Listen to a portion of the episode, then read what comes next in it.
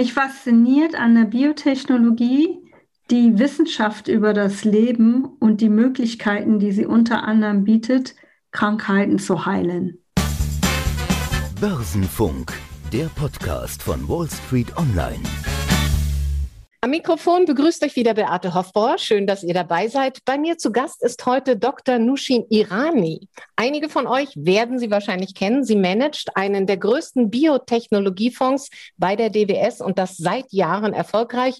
Mit Dr. Irani möchte ich über ihre Leidenschaft für diese Branche sprechen, die Zukunftsperspektiven, die diese Wissenschaft ermöglicht und natürlich die Chancen und Risiken, die mit einem Investment in Biotechnologie verbunden sind. Herzlich willkommen, Dr. Nushin Irani. Ja, hallo. Ich Sie sind mich, dabei zu sein. Wunderbar, ich freue mich auch. Sie sind studierte Biotechnologin und Sie haben als solche auch in mehreren Firmen gearbeitet, praktische Erfahrung sozusagen gesammelt. Wie wird man dann zu einer Fondsmanagerin?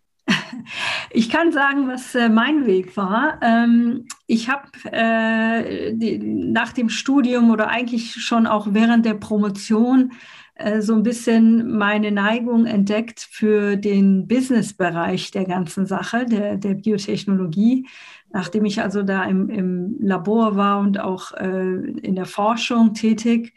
Und ähm, habe dann zunächst einen Weg eingeschlagen, der vielleicht nicht so ganz so typisch ist, bin in die Geschäftsentwicklung eingestiegen in einem Pharmaunternehmen und habe ge gesehen, dass es mich äh, nach wie vor weiter interessiert und wollte da noch eigentlich tiefer einsteigen in die geschäftliche Seite äh, und natürlich auch weiterhin mit äh, den ganzen neuen Medikamenten und Technologien zu tun haben.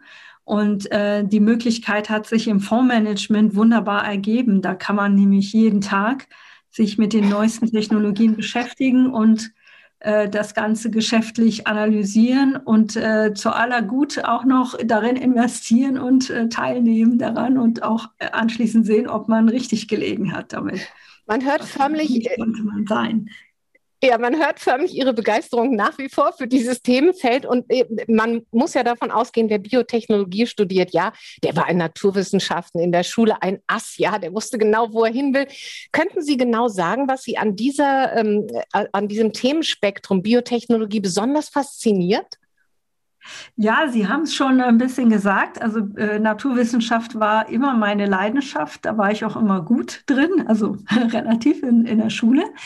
Ähm, und mich hat es so ein bisschen fasziniert, dann zu sehen, ähm, wie eigentlich das Leben, die, das ist ja die Wissenschaft über das Leben, die Biotechnologie, und bewegt sich dort auf der molekularen und genetischen Ebene. Und äh, da sieht man, wie Leben kodiert ist und was das alles bedeutet.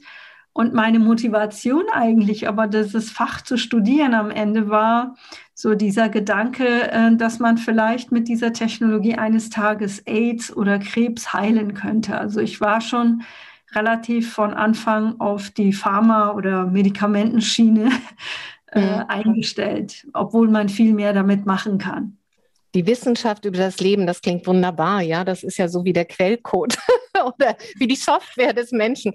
Ähm, wenn wir uns Biotechnologie als solches betrachten, ist das ja ein wahnsinnig breites Themenspektrum. Wenn Sie das beschreiben müssten, viele gehen ja da sofort in die Farbenlehre, ja, sprechen von Rot, Grün und Weiß. Was ist es für Sie? Also wie, wie können wir das abbilden? Wie könnte ein Laie verstehen, welches Geschäftsmodell hinter Biotechnologie steht? Ja, ja, wie Sie sagen, es gibt da natürlich viele äh, verschiedene Bereiche. Man kennt es vielleicht nur aus dem roten Bereich, was sich mit äh, Medikamente und Therapeutika beschäftigt. Aber daneben gibt es noch ähm, die weiße sozusagen Biotechnologie. Da geht es eher um die technischen und industriellen Anwendungen, beispielsweise Enzyme, die man zur Lebensmittelherstellung nutzen kann. Ähm, da wäre das älteste bekannte, also es sind Organismen, keine Enzyme, aber zum Beispiel die Bierbrauerei. Ähm, da gibt es aber eben auch äh, Bereiche, wo man nur Enzyme einsetzt oder eben Organismen sogar in der Wasseraufbereitung, Trinkwasseraufbereitung. Ähm, also sehr breit. Das sind nur ganz wenige Beispiele.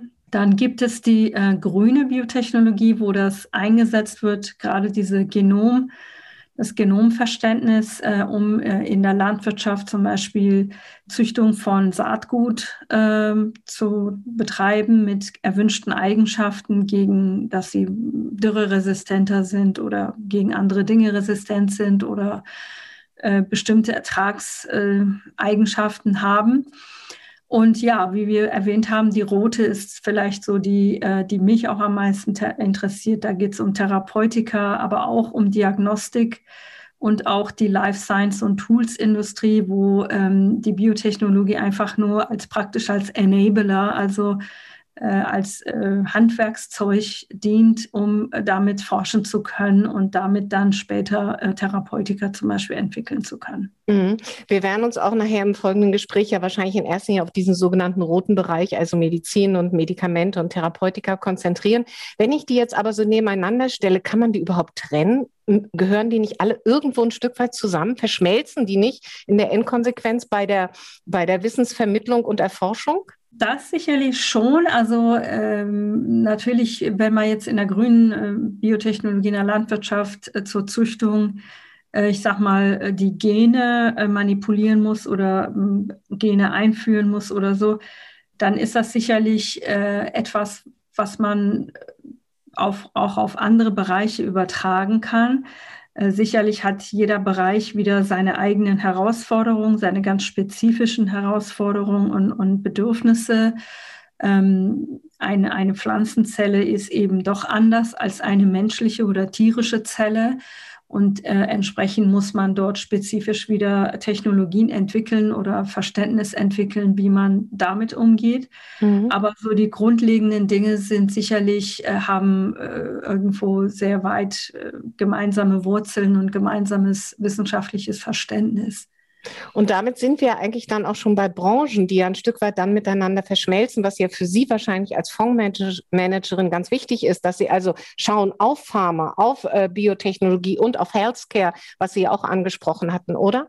Das ist richtig. Ähm, die Branchen verschmelzen. Es ist äh, schwierig, da wirklich sich etwas herauszupicken, teilweise. Und äh, es ist auch so, dass die Biotechnologie sich aus, aus dem gesamten Healthcare-Bereich eigentlich nicht mehr wegzudenken ist äh, und überall in irgendeiner Form bis zu einem gewissen Grad vertreten ist. Ähm, wie ich erwähnt hatte, ob es jetzt ein, als Hilfsmittel ist, um bei der Forschung zu helfen, für die Medikamente oder auch in der Landwirtschaft oder so. Mhm. Äh, oder aber auch, ähm, ob es jetzt zum Beispiel ein Pharmaunternehmen ist, die sich Biotechnologieunternehmen dazu gekauft haben, um auf gewisse Technologien zugreifen zu können, die sie selber nicht hatten. Und ähm, das verschmilzt dann irgendwann und man kann sie dann nicht mehr wirklich voneinander trennen. Das heißt also, wenn zum Beispiel ein Pharmaunternehmen ein Antikörperprodukt äh, auf den Markt bringt, dann ist das eigentlich klassisch Biotechnologie. Und entweder haben sie sich das irgendwie doch selber aufgebaut oder eben durch äh, eine Kollaboration oder durch einen Zukauf eben ähm, die Technologie in Haus gebracht. Da denken natürlich alle sofort an unsere Leuchttürme, auch wenn der eine etwas erfolgreicher ist als der andere. Aber ohne ähm, äh, BioNTech wäre ja äh, im Prinzip kein Vakzin aus deutschem Boden erwachsen im Kampf gegen das Coronavirus. Natürlich haben, hat diese Suche auch nach Vakzinen und nach Impfstoffen äh, diese Branche in den Fokus auch von Anlegern gerückt, die sich vorher vielleicht nie damit so auseinandergesetzt haben, weil sie eigentlich bisher immer auf das gesetzt haben, was sie auch gut verstehen können. Und sie setzen sich jetzt damit verstärkt verstärkt auseinander. Was spricht denn aus Ihrer Sicht für ein nachhaltiges Wachstum in diesem Bereich Biotechnologie und Aktien? Also ähm, zunächst mal auf die konkret auf die Vakzine vielleicht bezogen, ist es ja so, dass es äh, mit den erst, ich nenne es jetzt Erstvakzinierung oder Erstimpfung, die wir, die viele von uns jetzt bekommen haben, ja nicht getan ist. Ähm, es sieht einfach danach aus, dass wir um unseren Impfschutz weiterhin aufrechtzuerhalten und immer wieder aufzufrischen, alle ähm, paar Monate oder vielleicht einmal im Jahr ähm, sogenannte Booster-Shots äh, benötigen werden. Diese Booster-Shots, die äh, sind dann vielleicht so äh, auch, also die, die Impfung selbst kann auch ähm, verändert werden, sodass sie Schutz gegen Varianten bietet. Das kann man sich ein bisschen vorstellen wie mit der Grippeschutzimpfung, wo man jedes Jahr zwar gegen Grippe geimpft wird, aber eigentlich ist jedes Jahr etwas anderes drin. Ja. Und ähm, so kann man sich das vielleicht hier auch für Corona vorstellen, damit wir weiterhin einen gewissen äh, darunterliegenden Schutz in der Bevölkerung haben, ob wir es Herdenimmunität nennen wollen oder einfach einen gewissen Schutz, so dass wir also da ähm, ja weiterhin vielleicht um Shutdowns und so weiter äh, drumherum kommen. Das ist natürlich jetzt ein sehr spezifischer Bereich, der plötzlich wirklich äh, so sehr groß zur Oberfläche gelangt ist. Darüber hinaus gibt es natürlich nach wie vor viele, viele Krankheiten, die wir nicht heilen können. Und darunter befinden sich auch sehr große Krankheiten. Das sind äh, Krankheiten wie beispielsweise Krebs oder Alzheimer oder auch andere ähm, Krankheiten, die auf zentralen Nervensystemen basieren. Und das sind, da, da, sprechen wir von wirklich riesigen Märkten. Also die, die Krebs- oder Onkologie ähm, beträgt circa, wird geschätzt, 150 Milliarden. Äh, und dieser Markt äh, wächst 8 Prozent im Jahr. Und ich sage mal, äh, wir sind noch lange nicht am Ende angekommen, denn viele Krebsarten können wir verzögern, können wir verbessern, aber wir können sie noch nicht heilen. Bei Alzheimer gibt es beispielsweise ein sehr schönes äh, Beispiel. Da ist gerade was äh, in den USA äh, zugelassen worden, ein neues Medikament, was auf biotechnologischem Wege oder Biotechnologie basiert. Und ähm, das ist sicherlich auch nicht das Ende der Fahnenstange. Ähm, da wird sicherlich sehr vieles in den nächsten Jahren kommen. Und äh, von daher denke ich, dass, äh, dass, dass es mit dem Biotech-Boom oder äh, Erfindungen im Außenbereich Biotechnologie noch lange kein Ende gefunden hat mit den Vakzinen. Ja, der mRNA-Impfstoff steht ja für neue Technologien und ist ja nicht nur der Hoffnungsträger im Kampf gegen Corona. Sie haben es betont, da geht es ja in erster Linie oder der Forschungsansatz, die Basis war ja also auch wirklich hier in Deutschland ein, ein, ein Mittel gegen Krebs äh, zu finden. Und man hat festgestellt, dass es da ganz viele andere Anwendungsmöglichkeiten gibt. Wenn Sie in die Zukunft schauen und sagen, hier und dort und äh, auch im, mit Blick auf Alzheimer oder andere äh, schwere Erkrankungen, äh, welche Zukunftsvisionen Lösungen sind da noch denkbar oder sind jetzt vielleicht sogar schon in der Pipeline, in der Forschung? Ja, ähm, da gibt es einiges äh, und wir erleben gerade dieser, dieser Jahre, die, also jetzt in, in diesem Moment, sage ich mal, äh, eine ganze neue Welle an Innovation. Ähm, ich möchte dazu vielleicht ein bisschen ausholen. Wo kommen wir her? Ähm, wir kommen ursprünglich her von kleinchemischen Molekülen, das sind ähm, so ja, Moleküle wie zum Beispiel Aspirin, ähm, die mhm. zu bestimmten Linderung von Symptomen oder auch Bekämpfung von ähm, darunterliegenden äh, Erkrankungen geführt haben. Das war eine ganze Zeit lang äh, sehr innovativ, auch an, ähm, Antibiotika oder sowas. Das sind alles äh, eigentlich chemische Moleküle, etwas komplexere, aber letztendlich chemische Moleküle. Dann äh, haben, hat die Biotechnologie so ein bisschen angefangen. Man hat angefangen, die biochemischen Prozesse zu verstehen. Was geht wirklich in der Biologie der Zelle ab? Und das hat dazu geführt, dass man neue proteinbasierte Moleküle oder Makromoleküle ähm, entwickeln konnte, wie beispielsweise Enzyme oder auch Antikörper. Ähm, und damit auch schon sehr viel Neues, äh, neue ja, Wege gefunden hat, Krankheiten zu heilen oder äh, zu lindern.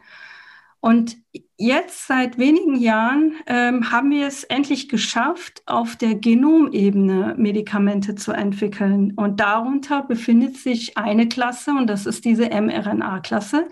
Es gibt aber noch einige weitere, nämlich die siRNA, die Antisense-Klasse und auch in diesen zwei anderen Klassen, die ich eben genannt habe, gibt es bereits einige Medikamente. Und wir kommen noch weiter in die Gentherapie und Genomeditierung. In der Gentherapie gibt es auch bereits einige wenige Medikamente.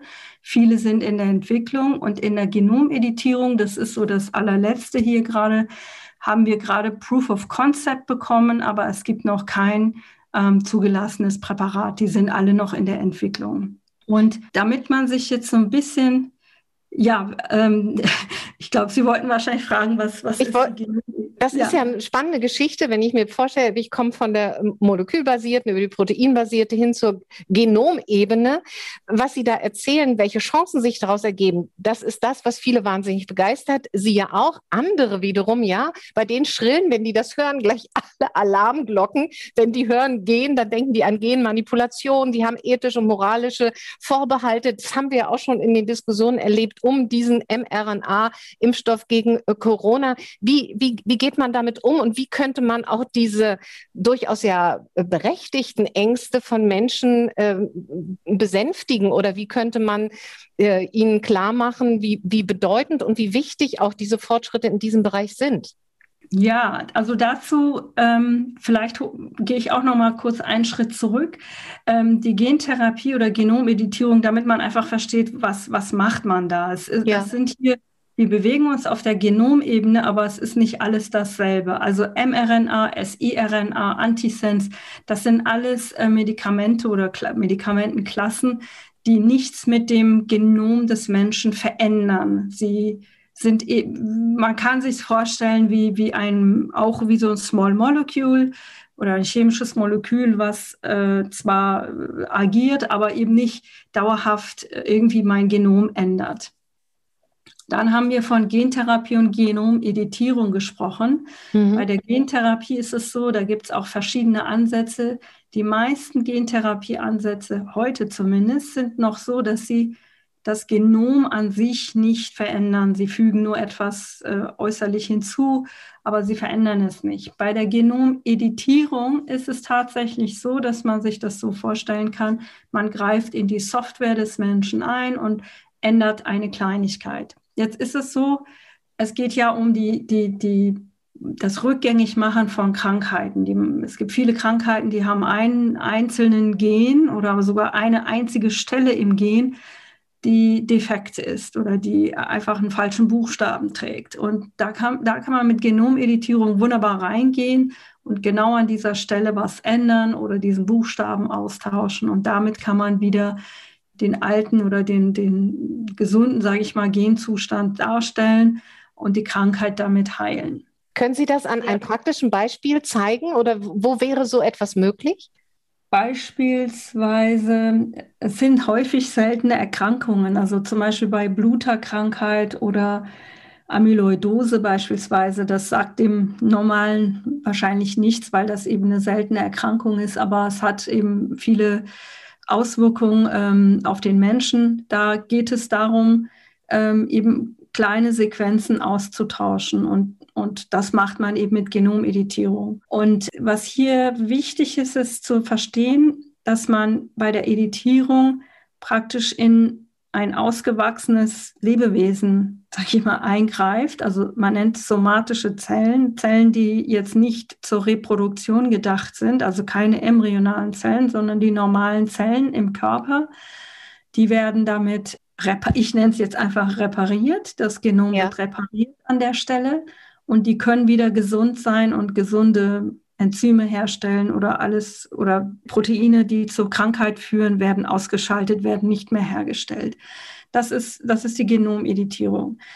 Und das ist das, was wir, sage ich mal, auf der Medikamentenseite machen und was ich relativ, äh, also eigentlich ethisch unbedenklich finde. Natürlich muss man schauen, ob das weiterhin sicher ist, ob, äh, da, aber dazu laufen klinische Daten, klinische Studien und die Daten werden gesammelt und man muss auch so eine Technologie dann äh, über die Zeit etablieren und genau verstehen, was sind die Nebenwirkungen. Aber ethisch habe ich da keine Bedenken. Natürlich gibt es vermutlich einzelne Wissenschaftler hier und da, die in die embryonale ähm, Zelle eingreifen, die vielleicht eine gewisse Eigenschaft dieses Embryos verändern wollen und damit ähm, eben auch eine Editierung durchführen. Ähm, das ist aber nicht das, was, worin ich äh, investiere oder auch äh, worin der breite Markt investiert. Ähm, und ich würde jetzt einfach mal sagen, wenn so eine Technologie erforscht ist, dann wird es vermutlich immer welche geben, die was machen, aber man darf, man kann die Technologie nicht deswegen verteufeln. Also man kann sich so ein bisschen vorstellen, wie die, wie die äh, Radioaktivität oder die Kernforschung. Marie Curie hat ja äh, da sehr äh, weit geforscht und das, dieses ganze Feld nach vorangebracht. Äh, man kann es für gute Dinge einsetzen, zum Beispiel in der Diagnostik ähm, ja. oder auch in der Therapie mit äh, radioaktiven Substanzen oder in der Forschung. Man kann damit natürlich auch böse Dinge tun, wie wir ja schon wissen, also Atombombe oder sowas. Also will nur sagen, äh, man kann eine Technologie deswegen nicht gleich verteufeln. Äh, es hat immer zwei Seiten der Medaille und wir fokussieren uns natürlich nur auf die ähm, also ethisch nicht bedenkliche Seite, wo es darum geht, Krankheiten zu heilen oder zu mildern. Dann bleiben wir auf dieser Seite, äh, also schauen auf das, auf die Anwendungsmöglichkeiten, auf die Chancen und Möglichkeiten, die sich daraus ergeben, auch aus diesen biochemischen Prozessen. Wenn Sie jetzt für Ihren Fonds Unternehmenskandidaten herauswählen sollen, dann schauen Sie natürlich auf eine Vielzahl von Unternehmen. Wie gehen Sie da vor? Ich gucke mir an, also man, man, kann vielleicht zunächst mal differenzieren. Es gibt Unternehmen, die haben, entwickeln ganz konkret ein Produkt für eine ganz konkrete Krankheit ähm, bedienen sich dabei vielleicht auch bereits bewährter Technologien. Und da schaue ich erstmal danach, wie groß ist der Markt, wie sieht die Wettbewerbssituation aus, was, äh, warum ist das Produkt von diesem Unternehmen besonders gut und warum glaubt man oder könnte man glauben, dass es sich am Markt durchsetzt. Ähm, also Wettbewerbsanalyse, IP schaue ich mir an und so weiter. Ähm, und dann gibt es einen anderen Bucket an Unternehmen, die ich jetzt mal rein Technologie- oder Plattformunternehmen nennen will, die etwas ganz Innovatives, Neues äh, äh, erforscht haben. Natürlich, in der Regel erforscht man das anhand eines ganz konkreten Produktes oder einer ganz konkreten Indikation.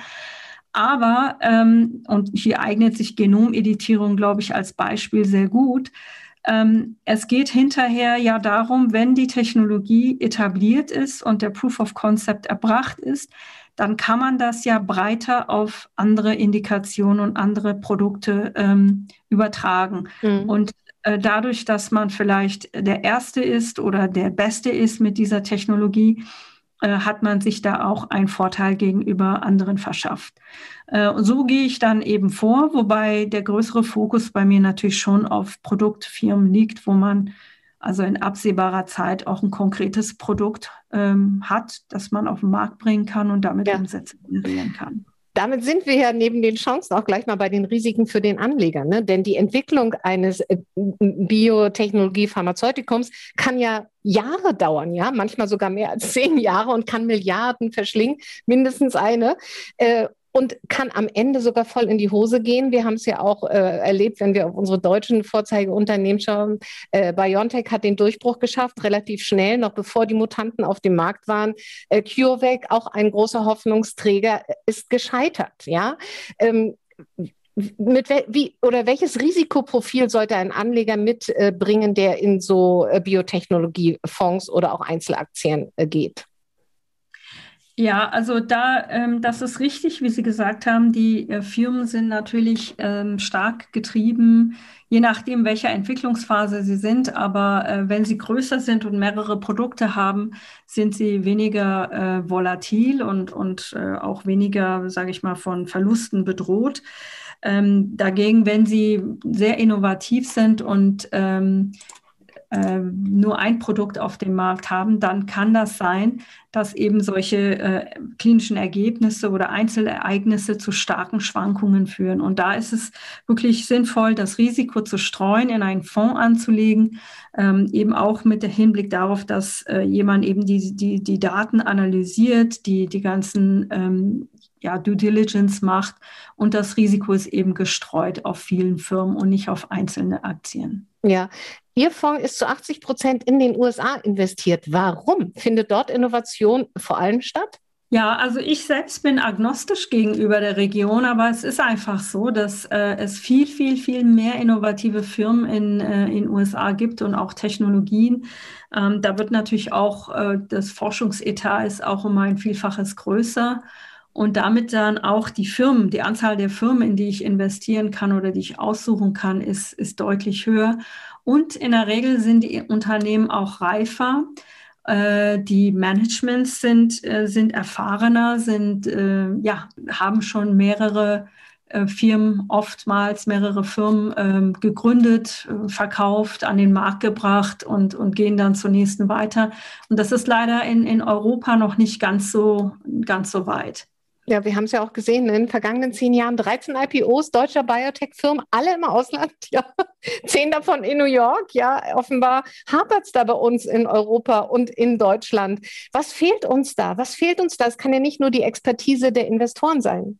Nein, also das äh, ist einfach äh, auch zum gewissen äh, Maß ein, ein Zahlenspiel und äh, Risikobereitschaft. Also es gibt einfach ähm, viel mehr Anlagebereitschaft von Investoren in den Bereich Biotech in USA. Wir haben ja schon über die Risiken gesprochen, aber auch das lässt sich ja streuen und man kann dann an den Wertentwicklungen und an den Aussichten, an den positiven Aussichten für diesen Biotech-Markt teilnehmen. Und da sind die amerikanischen Investoren einfach ähm, ja risikobereiter. Ähm, es gibt aber natürlich auch mehr Spezialisten und Generalisten, die in diesen Wachstumsbereich investieren wollen. Und auch das Kapital ist um ein Vielfaches größer. Also das Kapital, was in Aktienmärkte fließt. Und das muss man hier generell sagen, nicht nur in den Biotech-Bereich, sondern generell, es ist viel mehr Geld im, im Aktienmarktbereich in USA, das ja. dann investiert werden will und auch Rendite erwirtschaften will. Und dazu muss man ja auch äh, äh, bis zu einem gewissen Maß in Wachstumssektoren äh, investieren und die sind halt auch oft mit Risiko verbunden, aber sie bieten eben auch ähm, überdurchschnittliches Wachstumspotenzial. Und wir haben es ja auch gesehen bei BioNTech und auch bei CureVac, auch beide in New York an die Börse gegangen und nicht hier in Europa und auch nicht in Frankfurt. Sprechen wir über die wirtschaftliche Bedeutung. Welchen Anteil hat äh, Biotech am, äh, am Pharmamarkt vielleicht weltweit oder wir können es auch gern auf Deutschland beschränken? Wie, wie groß ist die wirtschaftliche Bedeutung? Also ich würde sagen, ähm, in Deutschland ist es äh, vermutlich eher vernachlässigbar. Insofern, also dass sie direkt aus einem Biotech-Unternehmen kommen. Äh, Ausnahme ist hier sicherlich die BioNTech, die jetzt Milliarden mit ihrem ähm, Vakzin ähm, also an Umsatz generieren können. Aber ansonsten würde ich sagen, es ist nicht so viel. Und das, was da ist, ist in der Regel in den Pharmaunternehmen, ich sage mal, versteckt. Ähm, da ist es eben ein Teil äh, des Umsatzes, der, der, den diese Pharmaunternehmen generieren.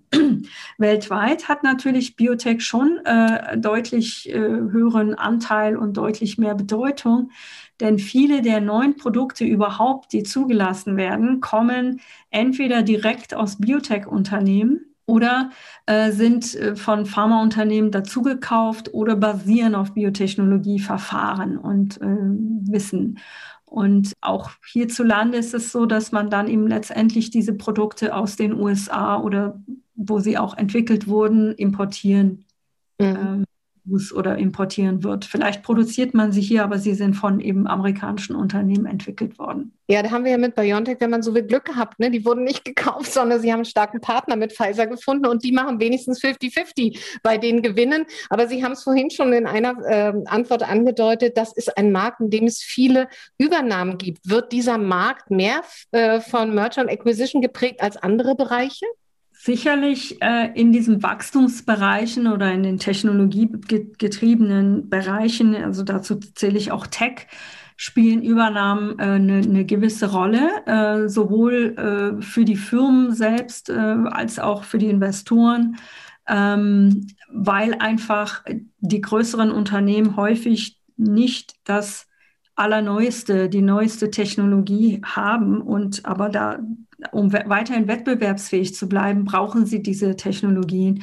Oder jetzt im Pharmabereich sind häufig die Pipelines der großen Pharmaunternehmen nicht ausreichend gut gefüllt, um eben das Wachstum des Unternehmens weiterhin zu ähm, gewährleisten. Und, und dann kommt es eben zu Übernahmen. Das heißt, das ist schon äh, wichtig, aber ähm, gerade auch beim, beim Investieren ist es nicht äh, ausschlaggebendes Kriterium, denn ein Unternehmen muss auch in der Lage sein, ohne eine Übernahme selbst, äh, sage ich mal so, den Durchbruch zum Erfolg zu schaffen.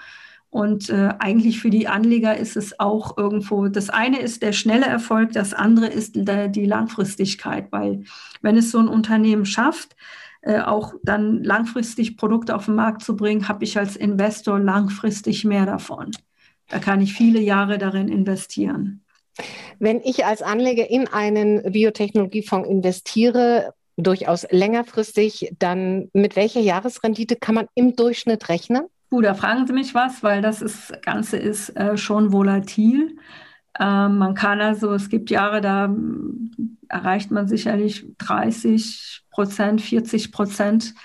Und dann gibt es Jahre, da ist wahrscheinlich sogar die Rendite negativ, ähm, eben weil es volatil ist. Das hängt von verschiedenen Faktoren ab, auf die ich eingehen kann. Man müsste eigentlich eher auf ähm, eine längere Frist gucken, also fünf Jahre, zehn Jahre. Und da ist die Rendite eindeutig positiv und auch äh, über dem Marktdurchschnitt.